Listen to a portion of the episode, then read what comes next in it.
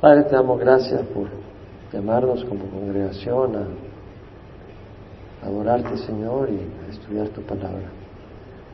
Señor, trabaja en nuestras vidas, derrama tu Santo Espíritu, Señor. Trae sanidad, trae corrección, trae ánimo, trae fortaleza, guía, dirección, luz. Bendice a tu pueblo, Señor, trae sanidad. Glorifícate en medio nuestro. En nombre de Jesús te lo pedimos. Vamos a terminar hoy Salmos, Salmo 150. El último salmo, como hemos mencionado, el Salmo 146 al 150, todos esos empiezan con aleluya y terminan con aleluya. Y el Salmo 150 no es una excepción. Lo interesante del Salmo 150 que en seis versículos, trece veces nos da la orden de alabar al Señor. ¿En dónde? ¿Cómo y con qué? Nos dice en un breve salmo. Versículo 1 dice, aleluya, alabad a Dios en su santuario, alabadle en su majestuoso firmamento, alabadle por sus hechos poderosos, alabadle según la excelencia de su grandeza, alabadle con sonido de trompeta, alabadle con arpa y lira, alabadle con pandero y danza, alabadle con instrumentos de cuerda y flauta, alabadle con címbalos sonoros, alabadle con címbalos resonantes, todo lo que respira, alabe a Jehová, aleluya. Entonces, lo hemos repetido y lo voy a repetir porque es algo bueno aprender. Hay cosas que valen oro en estudiarlas. Hay palabras que en el hebreo las he escudriñado y se las he compartido con ustedes, como la palabra misericordia, que en el hebreo es gesed, y que quiere decir amor compasivo, amor de pacto. Tiene tanta riqueza a veces irse al hebreo. Otra de las palabras es fidelidad o verdad, esa palabra que quiere decir constancia. Y cuando uno la desarrolla, pues uno le agarra sabor al texto. Y bueno, la palabra aleluya viene del halal y ya. Lo hemos mencionado. El halal es un verbo que quiere decir alabar y también quiere significar celebrar, encomiar. En fin, el origen es un sonido agudo, distinguible, no un sonido confuso. Y se aplica también a un color brillante que resalta. Entonces la palabra tiene la idea de resaltar, hacer resaltar públicamente las hazañas de alguien, las obras de alguien, su grandeza, ensalzarle, alardear, reconocer públicamente a alguien sus virtudes, elogiarlo. Y aquí pues se refiere al Señor. Este verbo tiene una conjugación que es la conjugación piel, que quiere decir intencional, es decir, no es aquello que tú haces por casualidad. Venimos a la iglesia a alabar al Señor, ese es un propósito. Y es imperativo, es decir, es una orden la que está dando el salmista, alabar, halal, ya. Y ya es la abreviación de Yahweh, que es el nombre de Jehová. Son cuatro consonantes hebreas, no sabemos cómo se pronuncia, se ha perdido la pronunciación. Probablemente es Yahweh, Yahweh, Yahweh o Yahweh o Jehová, pero ese nombre quiere decir el autoexistente, el que es, el que siempre es. Y esa palabra viene del hebreo haya, que quiere decir ser, existir. Bueno, aleluya, halal, ya. Alabemos a Yah. Yahweh es el nombre de Dios. Pero luego dice alabad a Dios. O sea, empieza alabad a Jehová, halal ya, y luego dice halal él, alabar a Dios. Bueno, el nombre de Dios es Jehová en el Antiguo Testamento y Dios es la persona. Es como decir, este varón es varón, es un hombre, pero se llama Jaime. Su nombre es Jaime, pero su persona es un varón. Y de la misma manera, Dios es el título, el ser, pero tiene un nombre. En el Antiguo Testamento se revela como Jehová. Jehová Rafa, Jehová sanador y otros nombres. Jehová Jire, Jehová proveedor, etcétera. Entonces, alabad a Dios. Y la palabra Dios, otra vez voy a hablar un poco sobre el él. Aquí, la palabra Dios, en el hebreo se puede traducir de distintas palabras. Está el Elohim, que es el primero que aparece en la Biblia cuando dice en el principio creó Dios los cielos y la tierra. Y el Elohim es una palabra que se traduce Dios o dioses o diosa o ángeles o gobernantes o jueces y tiene el sentido de plural. Bueno, nuestro Dios son tres personas, el Padre, el Hijo y el Espíritu Santo. Entonces, esa es la pluralidad que vemos en la palabra Dios. Entonces, el Elohim es un énfasis en el aspecto plural de nuestro Dios, que son tres personas. Pero el Elohim es el plural de Eloha. Y el Eloha quiere decir Dios, o también se aplica a ángel o a alguien poderoso. Y el Eloha es una forma alargada de Él, ¿sí? Y el Él, que es Dios, ángel es poderoso, es una forma abreviada del Ayil, y el Ayil es interesante porque eso se aplica, por ejemplo, a un carnero, algo fuerte, robusto en el reino animal, o se aplica a un árbol robusto en el reino vegetal, o por ejemplo a un pilar en un edificio. Entonces el término se aplica a una persona fuerte, a una persona con autoridad, a un gobernante o a un animal fuerte. Entonces todo este término de Dios refleja fortaleza, refleja robustez. Entonces, alabad a Dios en su santuario. Y la palabra santuario, su significado quiere decir santo, consagrado, dedicado, templo, pero en términos más generales, algo apartado de lo común e inmundo, se aplica a Dios, se aplica a cosas, se aplica a personas. La palabra es Kodesh. Entonces, santuario tiene varios significados, o sea, en el hebreo tiene varios significados. La palabra es santo, algo santo, algo apartado, algo consagrado, y se refiere a Dios que es santo, que mora fuera del pecado del hombre, se refiere a las cosas que están apartadas para el servicio de Dios, se refiere al hombre que está apartado para el servicio de Dios. Entonces, alabar a Dios, acá dice en su santuario, alabar en su majestuoso firmamento. Y la palabra majestuoso firmamento en las traducciones en inglés, la New King James, la New International, la English Standard Version dice mighty heavens, cielos poderosos, o mighty firmament, firmamento poderoso. Y la palabra poderoso es en el sentido de enorme, monumental, colosal, masivo, vasto. Bueno, el universo observable es enorme. ¿Sabe cuál es el tamaño del universo que han logrado observar los científicos, que han logrado observar de un extremo al otro? 90 mil millones de años luz. ¿Qué significa eso? En un segundo, un rayo de luz viaja 187.500 millas. Imagínese, si usted echa una lucecita, ese rayito de luz viajó 187.500 millas en esa fracción de tiempo. 300.000 kilómetros. Lo han medido porque han tirado un rayo a la luna y regresa y miran el tiempo y ya. ¿Saben cuánto es?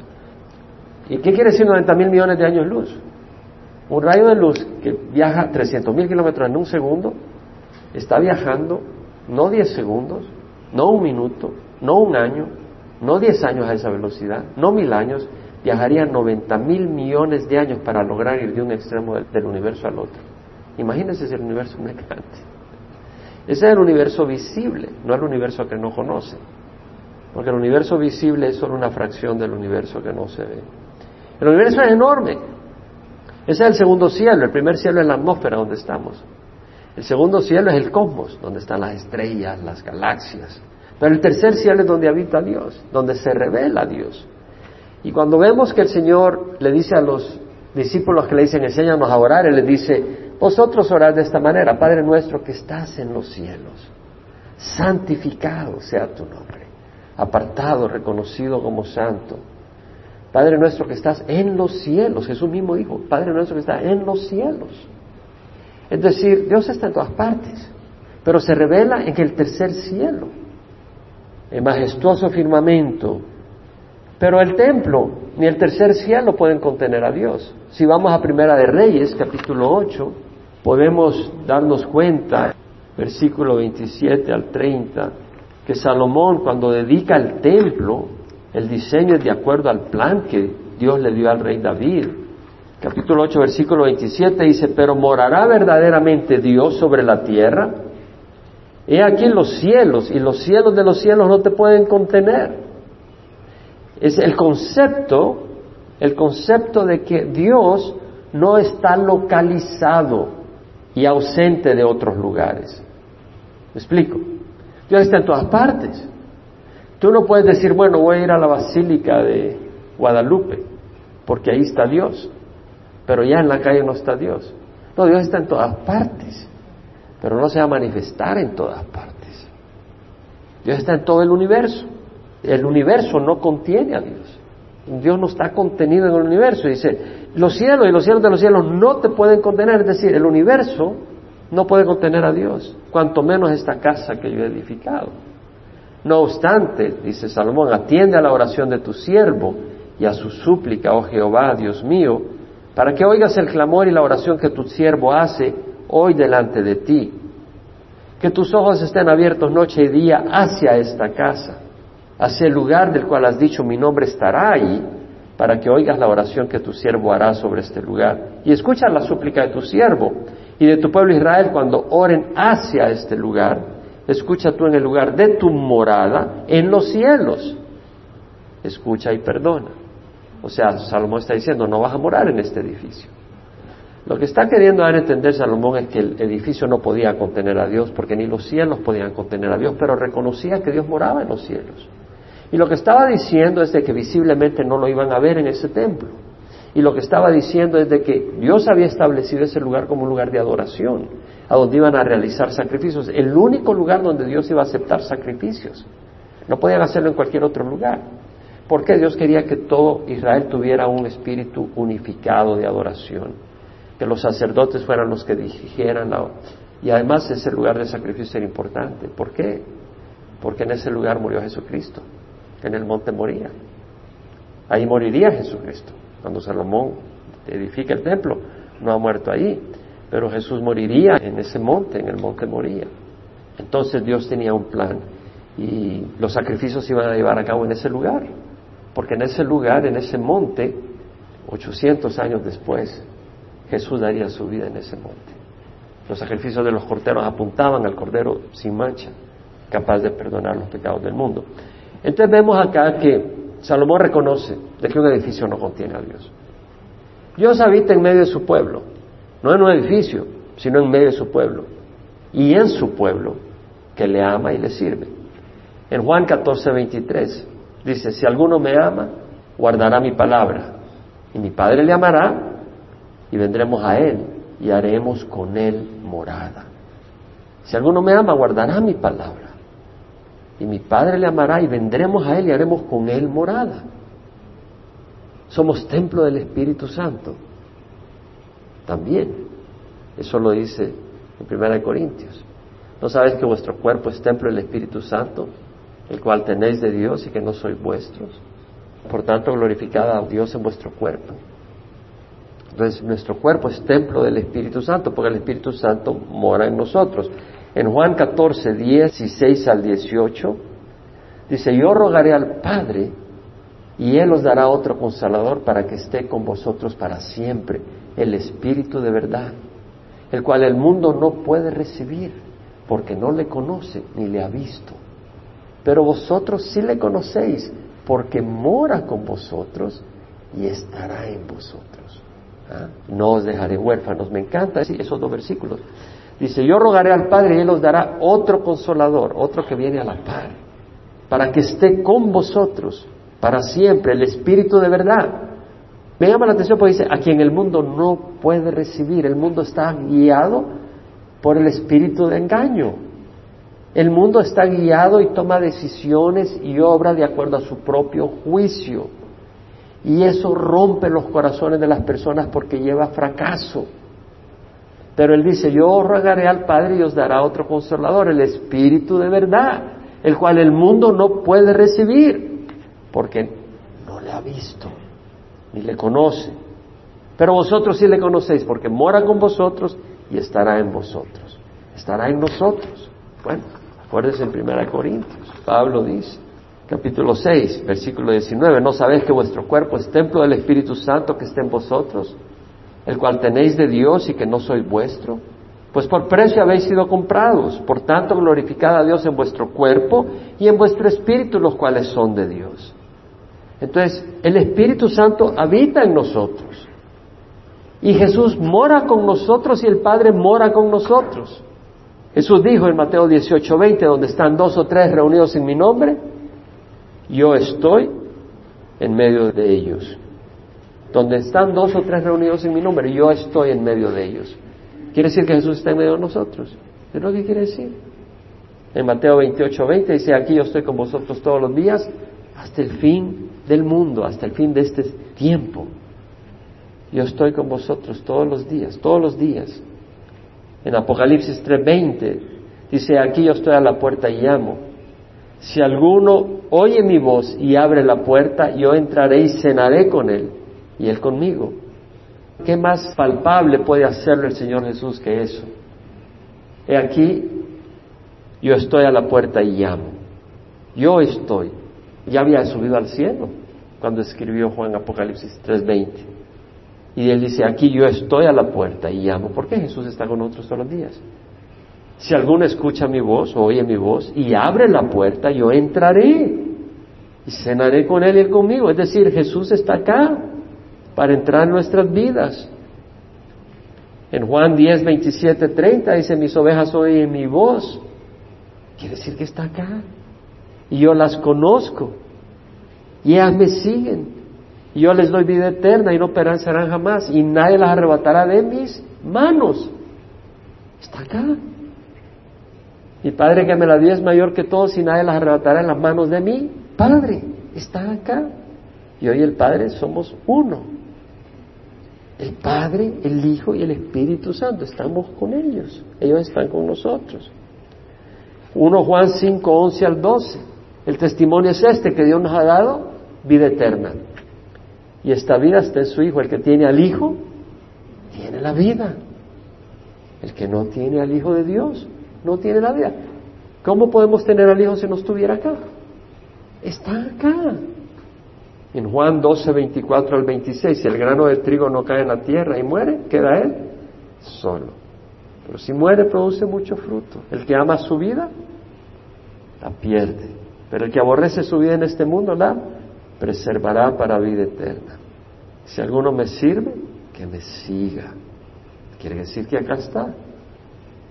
Si alguno me sirve, que me siga. Donde yo estoy, ahí estará mi servidor. Quiere decir que acá está. Y si alguno me sirve, el Padre le honrará. Quiere decir que acá está. Es interesante. No hay duda. Juan 15, 1, 5. Yo soy la vid verdadera y mi Padre es el viñador. Todo sarmiento que a mí no produce fruto, lo quita. Y el que dé fruto no pueda para que dé más fruto. Vosotros ya estáis limpios por la palabra que os he hablado permaneced en mí y yo en vosotros. Así como el sarmiento no puede dar fruto por sí mismo si no permanece en la vid, vosotros no podéis dar fruto si no permaneces en mí.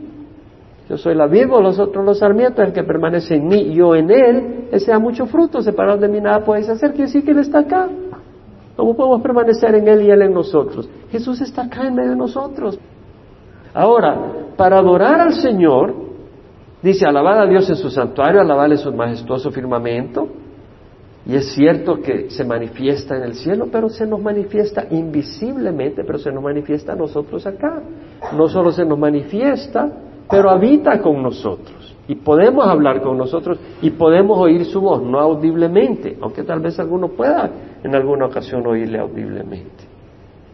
Pero lo que es importante no es el lugar físico, sino la actitud. Cuando Jesús tiene la conversación con la mujer samaritana cuando iba camino a Galilea en el capítulo 4 de San Juan.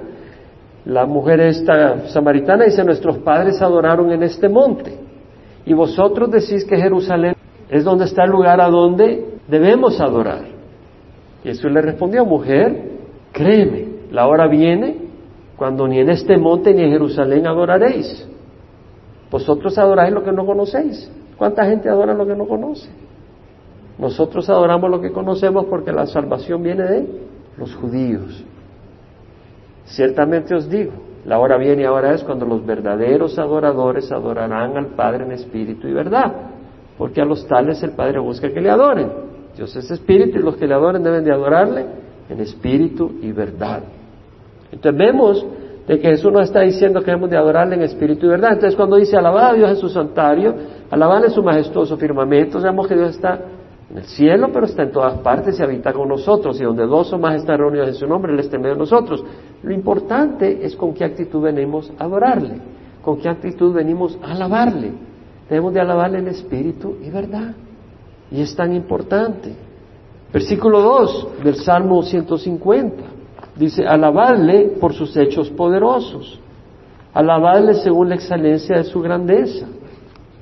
Alabadle por sus hechos poderosos. Praise him for his mighty acts or for his mighty deeds, como dice la New King James Version, la English Standard Version y American Standard Version. Alabadle por sus hechos poderosos. ¿Qué es lo que hizo? Creó los cielos y la tierra en seis días. Todas las leyes que rigen el universo. La vastedad del universo, 90 mil millones de años luz. Bueno, supuestamente 93 mil millones de años luz de un extremo al otro. Enorme.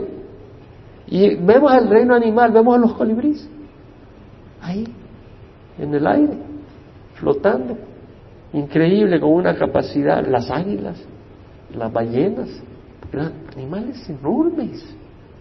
Y se meten a una profundidad y suben. Los delfines, las ballenas, los leones, o en el reino vegetal podemos ver las majestuosas secoyas. Llegan a medir 100 metros de alto, 300 pies de altura. Imagínate un palo de 300 pies de altura, sostenido en el suelo por miles de años. Hay secoyas que tienen más de 2.000 años de edad. Llevan 2.000 años de estar sobre la tierra, esos árboles vivientes, rectos que van hasta arriba. Es impresionante. Tienen diámetros hasta de 27 pies. Alabémosle por sus obras de poder en medio de su pueblo. Convirtió las aguas del mar rojo en sangre. Abrió el mar rojo para que el pueblo escapara del faraón. Ahogó el ejército de faraón. Llovió maná del cielo por 40 años. Alimentó al pueblo de Israel, a 3 millones de personas. Sacó agua de la roca. Fluyó agua de la roca en mero desierto. Derrumbó la muralla de Jericó. Seis días dieron una vuelta cada día. En el séptimo día siete vueltas. En la séptima vuelta pegaron el grito y se vino para abajo en la muralla. Cerró la boca de leones. Tiraron a Daniel ahí, leones hambrientos. Cuando lo sacaron el día siguiente, echaron a los que habían acusado a Daniel y a ellos lo devoraron en el aire los leones. Ni llegaron al suelo cuando lo masticaron. Retuvo lluvia tres años y medio. Elías con su oración.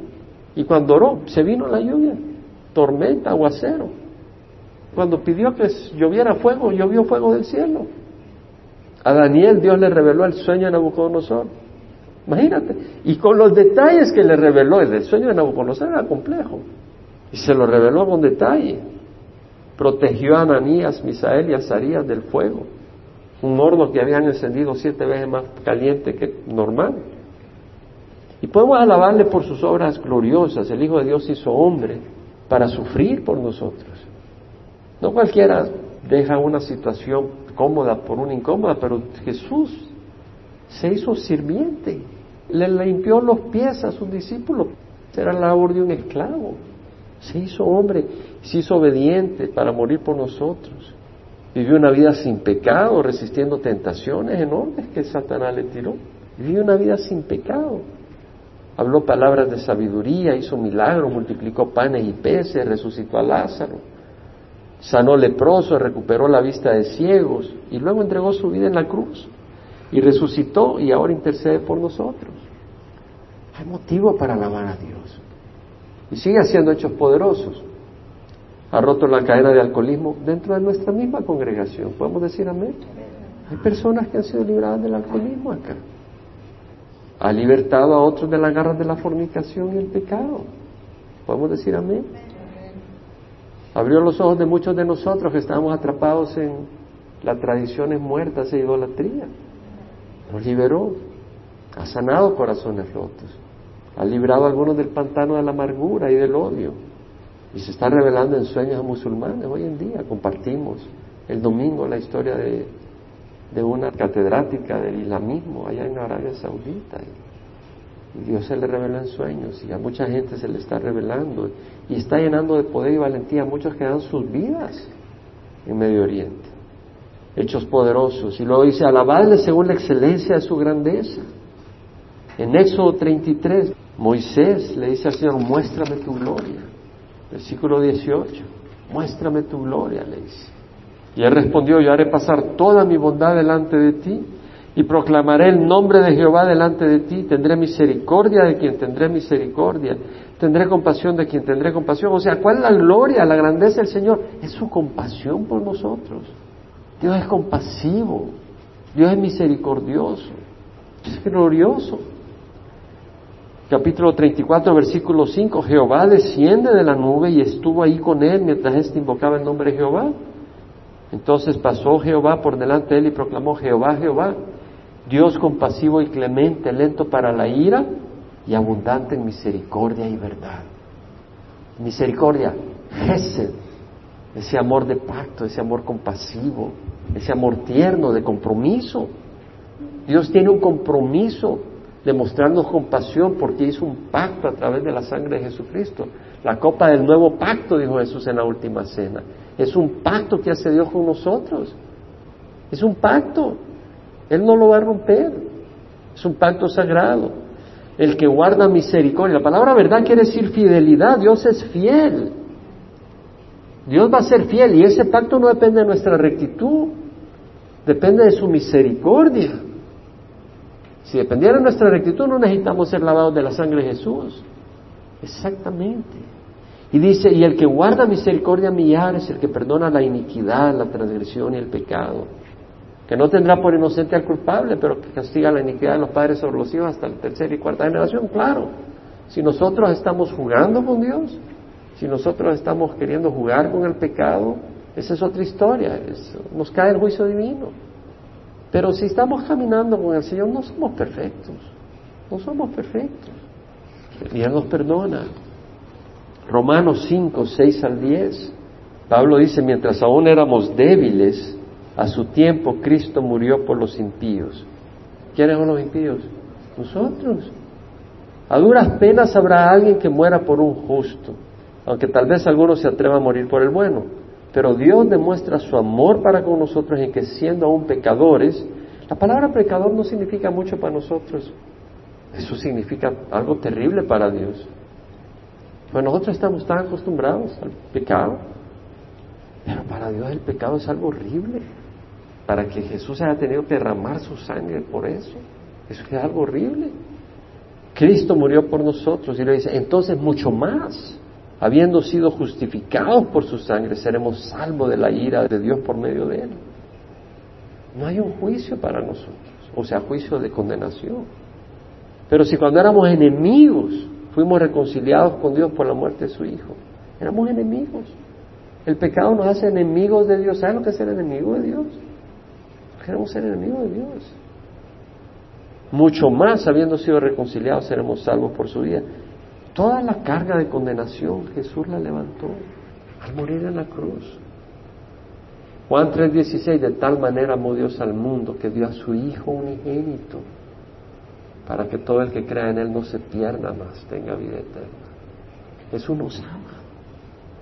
1 Juan 3, 1, 3, mirad qué gran amor nos ha otorgado el Padre para que seamos llamados hijos de Dios. Y eso es lo que somos. Dios nos ha dado amor. Es la gloria de Dios que nos ame de esa manera. ¿Te has puesto a pensar? ¿O crees que merecemos ese amor? No merecemos ese amor. No merecemos esa gracia del Señor. No la merecemos. Él nos conoce. En Efesios 1 dice, versículo 3, bendito sea el Dios y Padre de nuestro Señor Jesucristo, que nos ha bendecido con toda bendición espiritual en los lugares celestiales en Cristo. Tenemos todo lo que necesitamos en Cristo. No, no para perdernos, todo lo que necesitamos para lograr la victoria y llegar al reino celestial victorioso, logrando lo que Dios quiere hacer a través nuestra. Bendito sea el Dios y Padre nuestro Señor Jesucristo que nos ha bendecido, es un hecho con toda bendición espiritual en lugares celestiales en Cristo.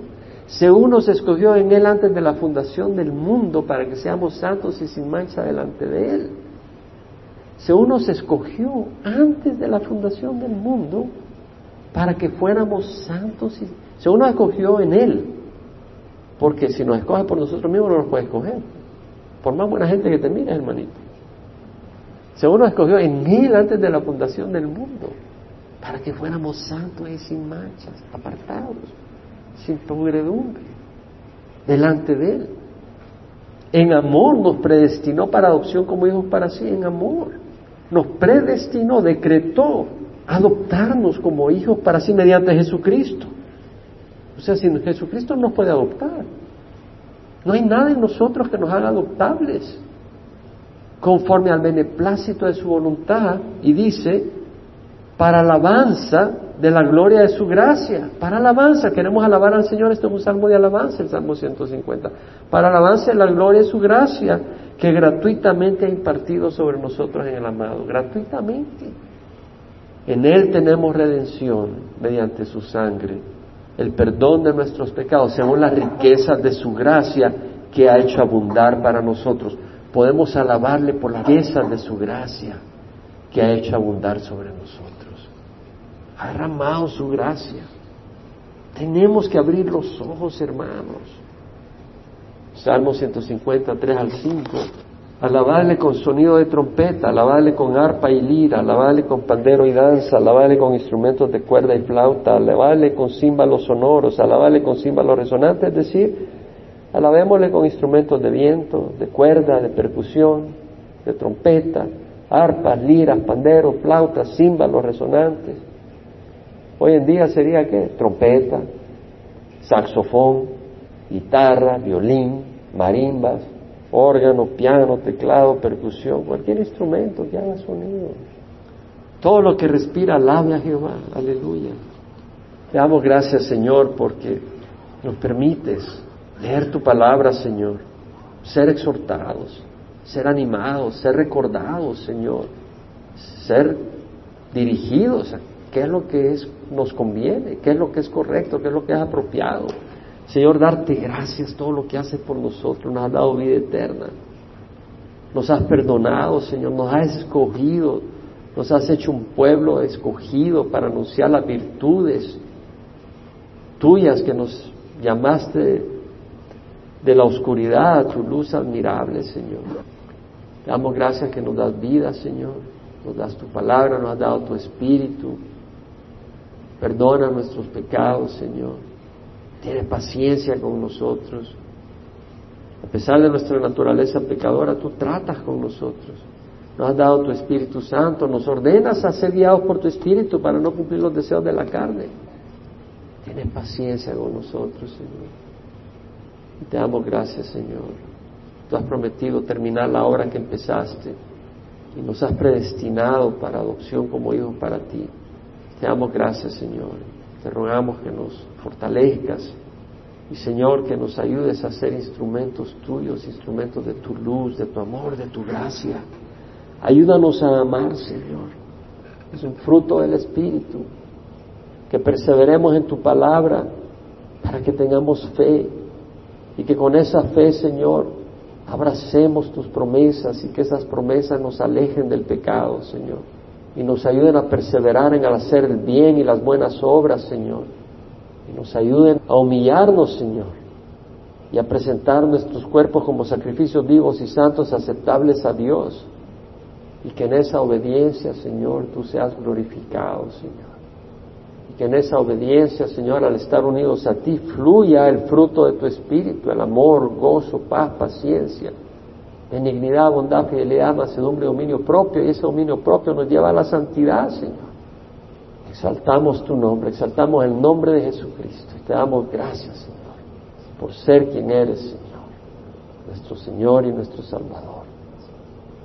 Te exaltamos, te bendecimos. Señor, aquellos que se han desanimado, que están cómodos, Señor, que tú los despiertes, que ayudes, Señor guardes del pecado, del engaño, de la mentira, del materialismo, del conformismo, Señor, de la comodidad. Y avives el fuego de tu amor, Señor. Que haya arrepentimiento en los corazones y que busquen tu rostro, Señor. Sea glorificado tu nombre. En nombre de Jesús.